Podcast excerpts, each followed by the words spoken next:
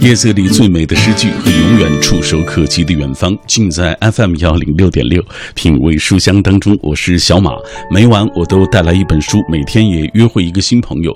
呃，今晚约会的这一位我的小老乡啊，来自于呃新疆塔城，故乡是新疆塔城的啊，他叫尤斌。我们今天为大家介绍的这本书就是他的一本短篇小说集，叫做《可我还是喜欢你》。马上我们请出尤斌，你好，尤斌。哎，小马哥好！哎，大家好，我是尤斌。嗯，呃，之前我跟尤斌聊天的过程当中，第一次来有点紧张，没关系啊，咱们俩就就书聊书，聊你书里写到的故事。呃，这是一本短故事集啊，但是它又不同于我们之前很长一段时间为大家介绍那种鸡汤励志的那种故事。呃，尤斌自己给大家讲一讲这本书的故事的构成吧。呃，这本书其实是一个短篇小说集吧，可以算是，因为它大部分百分之八十基本都是小说，嗯，然后剩下的就是有有一些散文。呃，之所以其实我不写鸡汤故事，并不是我排斥这类文字，因为我我其实本身是一个出版编辑，就是我我我会接触到各种各样的文字，嗯，呃。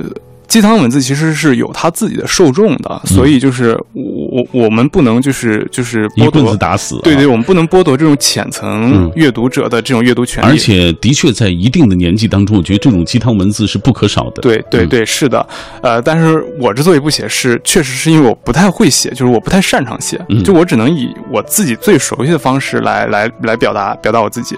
所以就是平时就是我我会看大量的稿件，就是我我看稿子的时候，我就觉得，比如说看到小说情节不满意的地方，我就说为什么这个情节不照着这种方向发展，而是照照着那一种方向发展呢？就是就是典型的编辑的思维。对，就是就是可能是我我的一个强迫症。嗯，所以就是我我我就写自，你就写自己喜欢的呀对对对，所以我就想，那不如我自己写，我自己想写什么样就写什么样。嗯，然后我就会把周围的就是一些事情。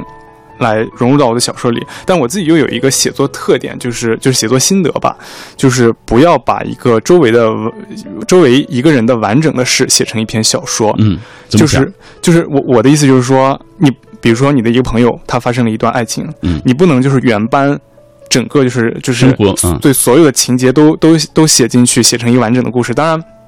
有些人是会这样写的，就是有很多作者都这样写，但是我我我是不敢这样写的，因为我怕就是周围的人会看出来，就是我会觉得自己非常的不太好意思。所以我的一个写作技巧就是，我把周围发生的一些事情打散了，嗯，写成一篇小说。就是你可以看到，你你你在我的一篇小说里可以可以看到我周围四五个人的影子，嗯，他们可能可能这个女主人公她是我周围四五个人。一起合成的一个一个一个形象，嗯所以这这样是让我感觉上非常自如的一种形式。那你这这本书当中所包含的这些小说的内容都是真实发生的吗？呃，算是真实发生的吧，但是它也是糅合了很多。对对，它是它不是一件事情，它是很多很多件事情。因为我觉得，如果想要一篇小说写得非常真实，你必须要写一些真真实发生过的事情，就是你不能。瞎编乱造，就，呃，就是比如说，你你可能是构思一篇小说，但是你你这个小说也必须是以现实为基础的。嗯，这本书当中，我们看到尤斌所写到内容，就是他在成长的不同阶段遇到的人、经过的事，关于亲情、友情、爱情啊，这其中的一些，呃，他的一些分享。这样，我们接下来通过一个短片，我们来了解一下这本书，来自尤斌。可我还是喜欢你，可我还是喜欢你。二十三篇文字，有虚构的小说，也有书写心情的散文，把生活中的样子表现得淋漓尽致。或许有时候，我们需要一个情感的宣泄口，让不论是亲情还是爱情，亦或是友情，都能在书中找到一个原型。温暖的故事如简屋，两个同样热爱生活且热爱折腾的人一拍即合。带着彼此不服输的竞争，开始了对未来的准备和奋斗。阴冷的故事如十字路口，一场四个人的爱恨纠葛，最终以两名女子先后去世，两名男子手染鲜血而终结。真实的故事如一地骨刺，母亲家里彼此血脉相连却又刺痛极深的故事，亲人的分分合合，一面痛恨，一面不舍，纵有诸多无奈。生活还是要继续过下去。虚构的故事如亲切的回忆，一场少年的友谊中断于少年无知的错误，延续于幻想的灵魂相伴，终结于对少年时错误的拯救悔恨和缘由。每一个故事的结局都能让读者思忖片刻，每一段人生路程都会带我们走得更远。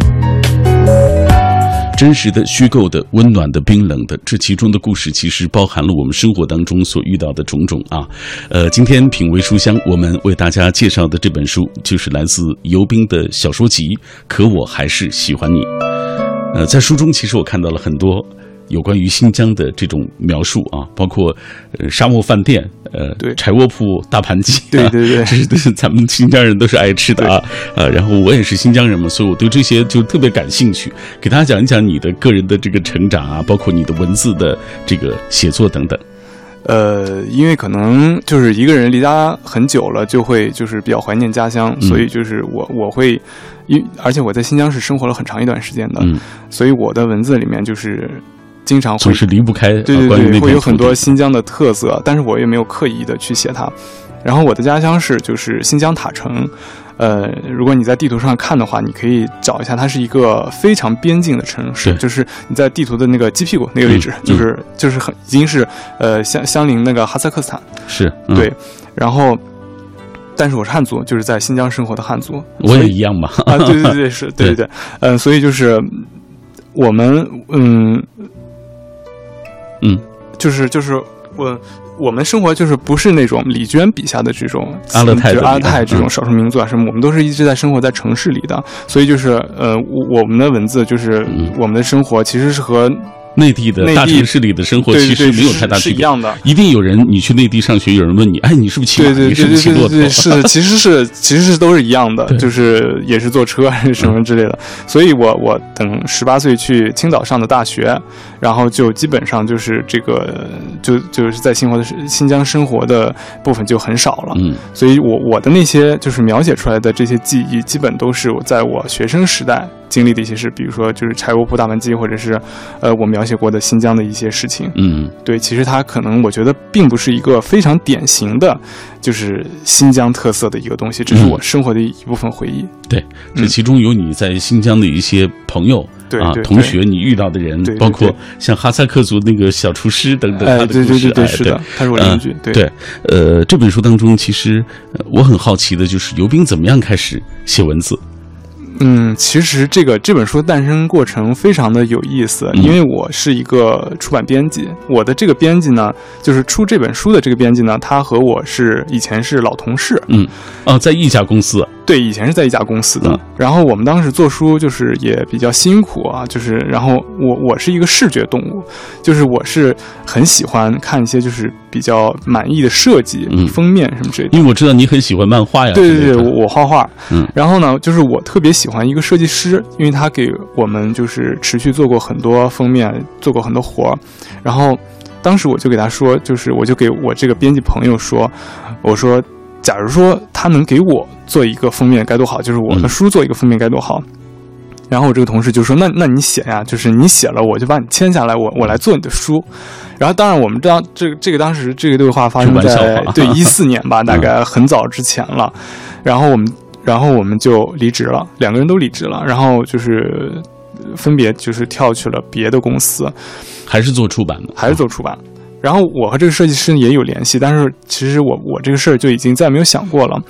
然后后来就是我就是之前也讲过，就是我我我开始就是不断的写一些文字，然后就是自己会正正式的，一五年的时候正式的开始写了一些小说。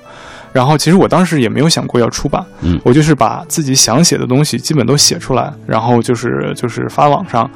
然后，因为就是一些平台，就是他会他的编辑会帮你，就是推到首页啊什么之类的，这这会积累一点人气。嗯。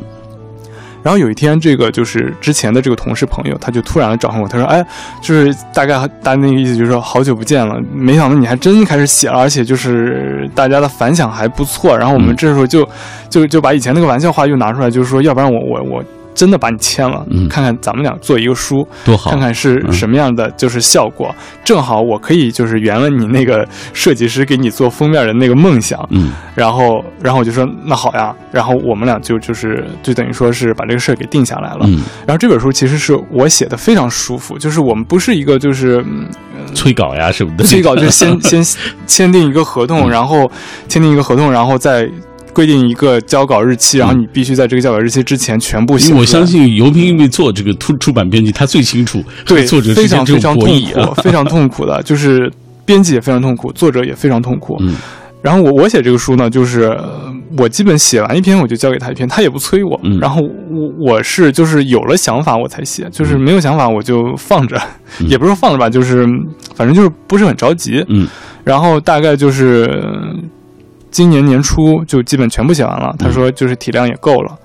然后就就就基本上就是提上这个流程，然后约了那个编辑的，就是约约了那个就是设计师的那个封面，然后这本书就出来了。嗯，但是断断续续，这也持续了一年的时间啊。关于写写书写书还是很不容易的，写书很不容易，因为它是很花时间，而且因为我自己最近也在写，对，真的很头疼。我知道，所以这个过程其实很不容易啊。但是我们今天终于看到了尤斌完成的这本书，给大家说啊，的确是，我觉得这本书的无论是品相、手感啊，它的设计、装帧啊都很漂亮啊。谢谢，所以我也郑重的推荐给电波那一端的朋友。接下来我们要通过一个短片，我们来了解一下游兵。作者游兵，巨蟹学长一只，伪插画师，自带左撇子属性，脑洞博物馆馆长，爱写字，爱做手工，喜欢调酒，并爱跑步。单于用文字构筑温暖的世界，也会用最安静的方式颠覆结局。梦想开一家小酒馆，收留那些渴望醉生梦死的人。喜欢做手工，喜欢画漫画，喜欢想要做一个属于小酒馆，呃，留下那些醉生梦死的人啊，因为他们有故事，呃，这就是我们今天请来的这位年轻的写作者，他叫尤斌。呃，我们今天在节目进行的过程当中，也因为这本书的名字啊，我们也试图做一个小的游戏啊，请大家也来完成这个句子。这本书的名字叫做《可我还是喜欢你》，但是我固执的认为这个之前还应该有一句话啊，为什么呢？啊，可我还是喜欢你，呃，也希望。电波那端的朋友能够加入到我们这个行列中来，完成这个句子，并且最好这个句子当中能够包含一段情感或者包含一段故事。我们来同步关注一下大家的留言吧。呃，这位汤梦琪他说他不喜欢我，所以我所有的关心他都不会感激。我抛出去的话题，他原样的抛回来。我精心设计的桥段也只是独角戏。我就像是被困在一个所谓单面镜的房间里，我看得见他，他却看不见我。即使是这样，可我还是喜欢你，啊，这是单相思的啊，这样的情感其实很不容易啊，独角戏，呃，所谓来雨季痕，他说每一个人都有一个不可及的梦，尽管时过境迁，呃，泛黄的时光依然会令我们追忆，可我还是喜欢你，远方的远方和广播啊，这是他说的，所谓广播带给他的感受。下面我爱男神李三岁，他说：“虽然你不在我的身边，虽然我们那么久没有联系，可我还是喜欢你。”呃，下面浅浅的幸福，呃，初始你的身高和容貌让我对你有了好感，慢慢的接触久了，感觉人还挺好，热情大方，还有幽默。后来我们相爱了，但是生活并没有像我们所希望的那样幸福。为了生活，我们开始有了争吵，有分歧，有想法。呃，你没有稳定的工作，也没有很高的收入，脾气也不大好，整天暴跳如雷。虽然你有很多缺点，可我还是喜欢你。这份爱情多坚贞啊，是吧？啊，来，我们再来看一看记忆长歌的留言啊，这是我们的一个老朋友。嗯，来，老黄，当当你初到我们家的时候还很腼腆，眼中充满好奇。或许是认生嘛，出来几天你整晚叫个不停，听着就闹心。后来与我们渐渐熟识，渐渐成为家中的一员。当我骑车回来时，你老远就听出来欢叫不停。开门后，你在我的身旁跳来跳去，摇着尾巴，特别开心。呃，他说：“都说你是我们无言的朋友，相处久了，深知此言实在不虚。”啊，我们家再来找下一段，呃，因为留言太多了。他说，或是静静的卧在我身旁陪我，或是在散步时不离不弃，啊，时不时撒个娇求安慰。你哪儿都好，就是挑食。妈妈说你是奸臣，一点不虚。那天你一去不归，我们难过了好一阵儿，家里空了一大截。虽然你离开我们二十几年了，可我还是喜欢你。这他们家的狗。你看，人和人之间的情感，人和狗之间的情感，人和动物之间的情感，甚至人和电波之间的情感啊，其实都是我们生命当中很重要的一部分啊。他们都可以拿来，让我们共同来完成这样一个有情怀的句子。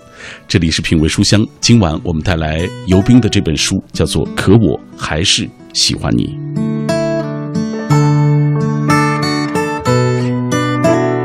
有时候我们会深深的爱上一个人，可能没有原因，也没有道理，更没有所谓的约定或者是缘分。这个人也许不在身边，也许永远遥远。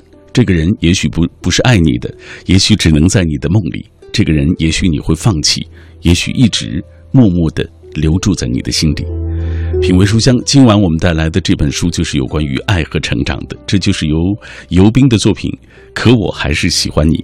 呃，当然，在节目进行的过程当中，我们更希望能够听到大家关于爱的一些表达。我们今天有一个互动话题，就是请各位来帮我们完成一个句子，什么什么，可我还是喜欢你啊啊，并且希望这样的一个句子当中，它是有意义的、有故事的、有情节的。呃，我们今晚依然会在所有转发并且留言的朋友当中，要选出五位幸运听众，为他送上游兵的这本书。接下来，游兵，我们继续来看一看大家的留言。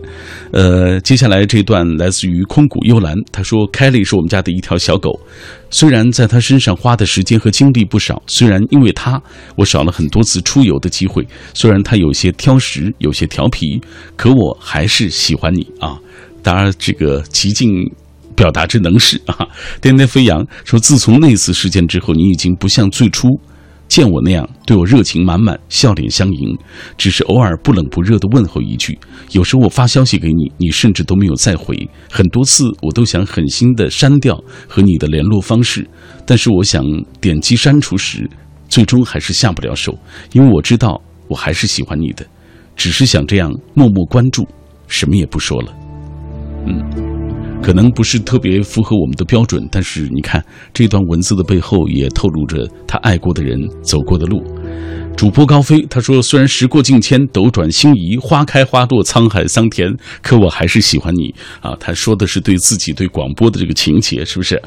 嗯，接下来我们要继续看一看下面这段，这是啊，这是绝黄。他说。我乘北风来，恰好你不在，任时光流逝，劲松落叶，独自拾捡。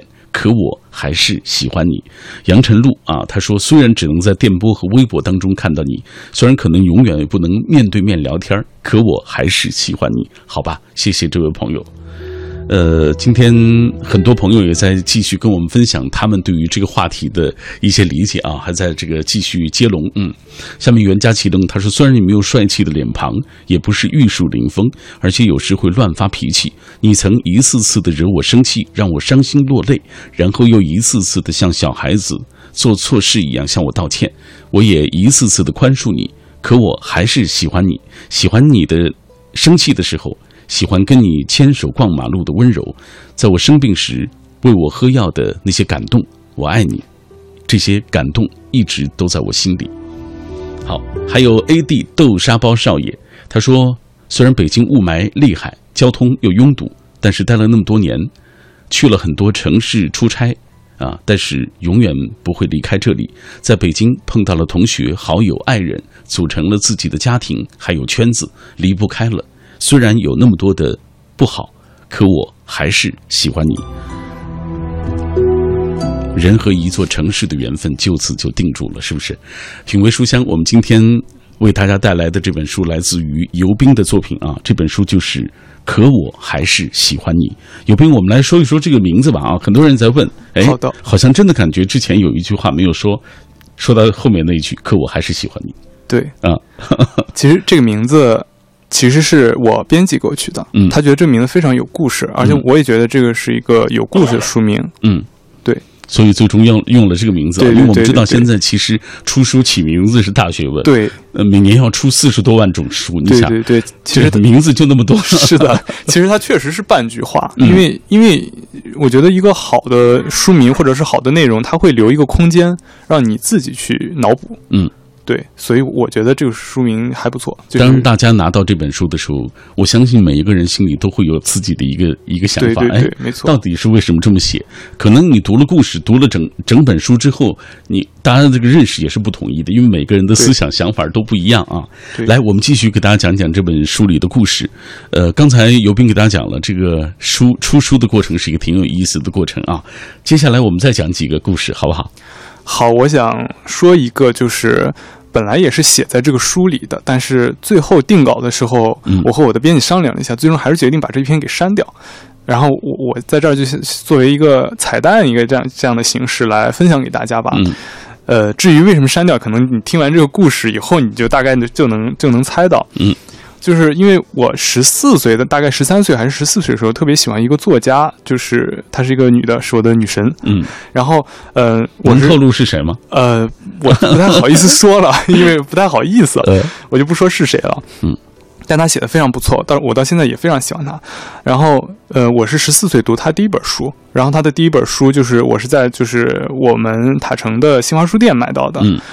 然后读完以后，我觉得非常非常喜欢。然后等他出第二本书的时候，我已经上高二了。但是我知道他出书，但是塔城翻遍了、走遍了所有书店都没有。嗯，因为因为我们那个城市就是它环境非常好，空气非常好，但是有一个缺点就是它很封闭，信息相对闭塞。对对，信息相对闭塞。然后当时我高二了，学习压力非常大，我也我又我又不可能去乌鲁木齐去买，因为我们家到乌鲁木齐，它的那个就是要坐大巴要坐八个小时。还有。几百公里吧，我觉得有一千公里了。对对对，然后当时飞机的航线也没有开通，我我就没有办法，就是我只能在塔城待着。然后这时候突然有一个机会，就什么机会呢？就是市里在举办，就是那个呃全国在举办那个英语奥林匹克竞赛。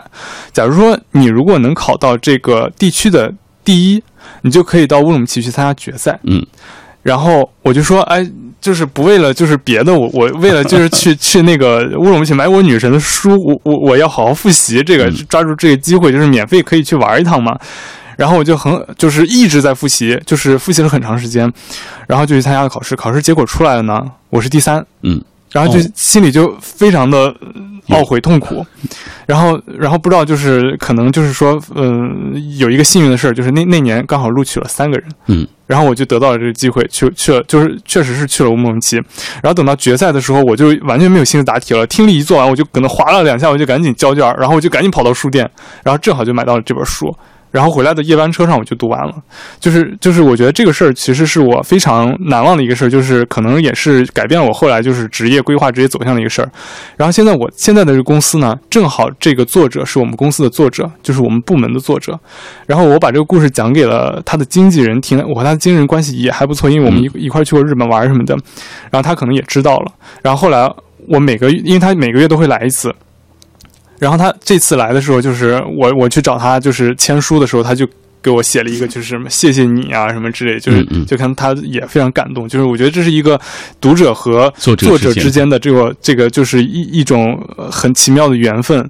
然后我其实是把这个写成一个故事，但是后来我就觉得实在太不好意思了，就是一个小粉丝心态，所以我最终还是把这个这个 这个故事给给去掉。但是这个故事其实确实是真实发生的，而且是我印象非常深刻的。而且他。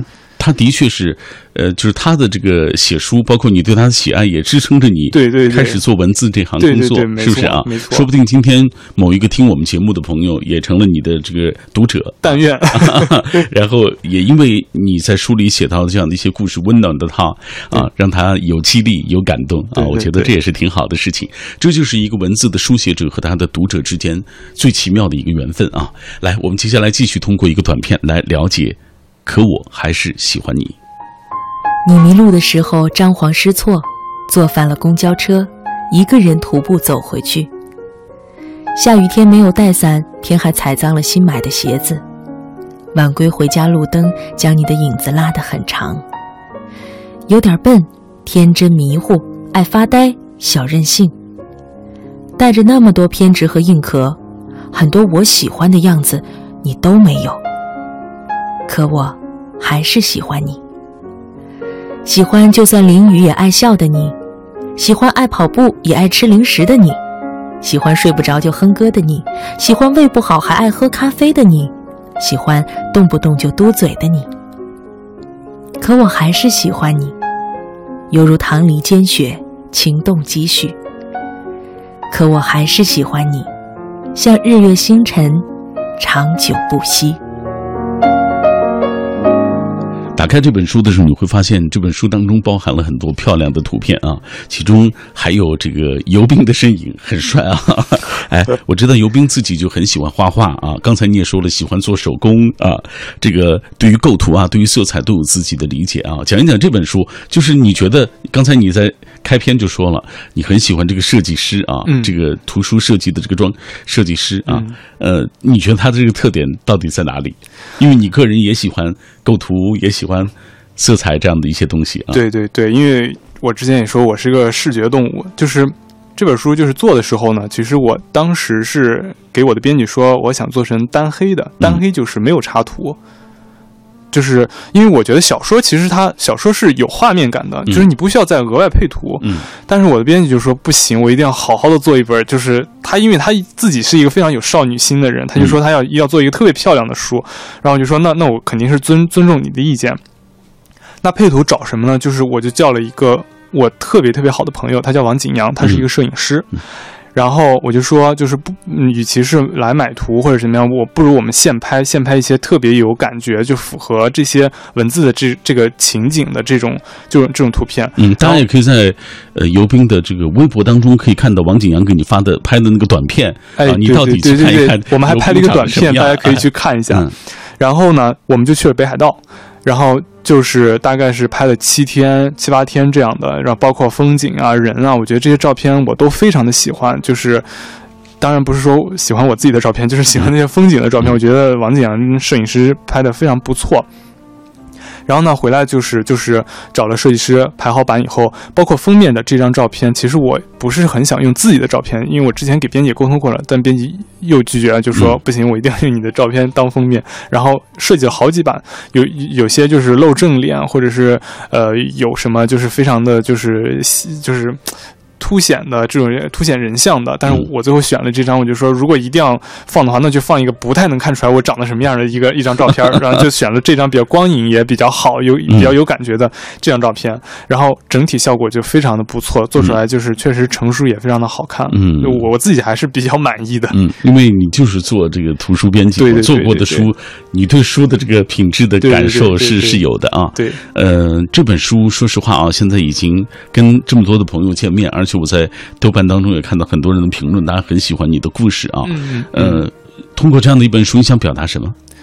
其实，嗯，因为那个豆瓣里的评论就是有有有有一个人就是说，呃，我的我的故事就是因为我的小说他会感觉到非常的真实，嗯，然后我的散文呢，因为有很多新疆是太遥远，他反而觉得就是又不太真实，嗯，就是我我的这本书。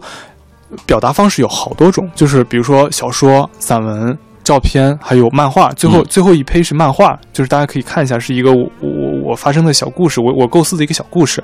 然后我觉得，与其说是内容想表达什么，我不如说是形式想表达什么，就是就是不要拘泥于一种形式来生活，就是你你你怎么样。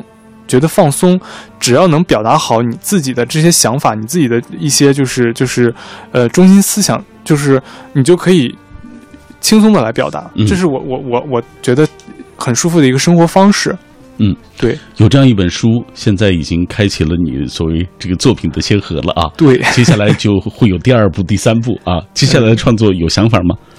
呃，首先肯定是小说为主，其次我觉得就是就像我这本书的就是形式一样，我觉得不一定要拘泥于任何，比如说你必须要写小说，或者必须要写散文，或者必须要写鸡汤这种感觉，我我觉得是不需要拘泥的。我我想，如果下一本书如果有机会出下一本书的话，我想用更多的形式来表达，就是我我想表达的，嗯嗯，比如说更多的漫画，或者是更多的插图，更多的。更多的插画，然后其实这本书的风格就挺多元的。对对对，我希望就是说，嗯，要不然就是文字，就是整个就是文字集中在一起，然后漫画集中在一起，就是我总总之就是我想多元化的一种表达方式。嗯。好，呃，我们接下来看一看大家的留言。今天还有很多朋友继续通过微博、微信，呃，在给我们造句啊。呃，这样的一段句子当中，可以看出他爱过的人走过的路。叶星茉莉他说：“你是属于舞台的贝斯手，喜欢你的女歌迷越来越多，乐队也越来越有名气。我也在尽力把你打扮得越来越帅气，因为我知道你要享受舞台上的每一秒。朋友们都说你跟我的世界不同，是的，我没有收到太多的祝福。”呃，可我还是喜欢你，而且会一直喜欢下去啊。呃，下面这段来自于白雪的妹妹啊，我们来看看她的故事。她说：“当我们遇到让自己心动那个人的时候，内心泛起的一丝丝涟漪，让我们不知所措，都不知道该怎么样来表达。多少年过去了，可我依然留恋那时的美好感觉，可我还是喜欢你。”呃，接下来这段是沂蒙山小调。他说：“不管你曾经对我说过什么放弃的话，我都不愿意去相信。你也对我说过会一辈子爱我，要我陪你走遍所有啊喜欢的地方。可你现在却做了胆小鬼，没有留下只言片语就离开了。我撕心裂肺的疼痛，你不会知道。这些年我怎么过来的，你也真的不会去在意。只因我爱你，可我还是会喜欢你。”通过大家的文字，大家也能够听出这每一段文字背后的那些故事。可能我们不是能够说得清楚啊，这一段故事它的来龙去脉。但是这一刻，我相信那个当事人，那个留下心语的这一段文字的那个人啊，他能够懂就已经足够了。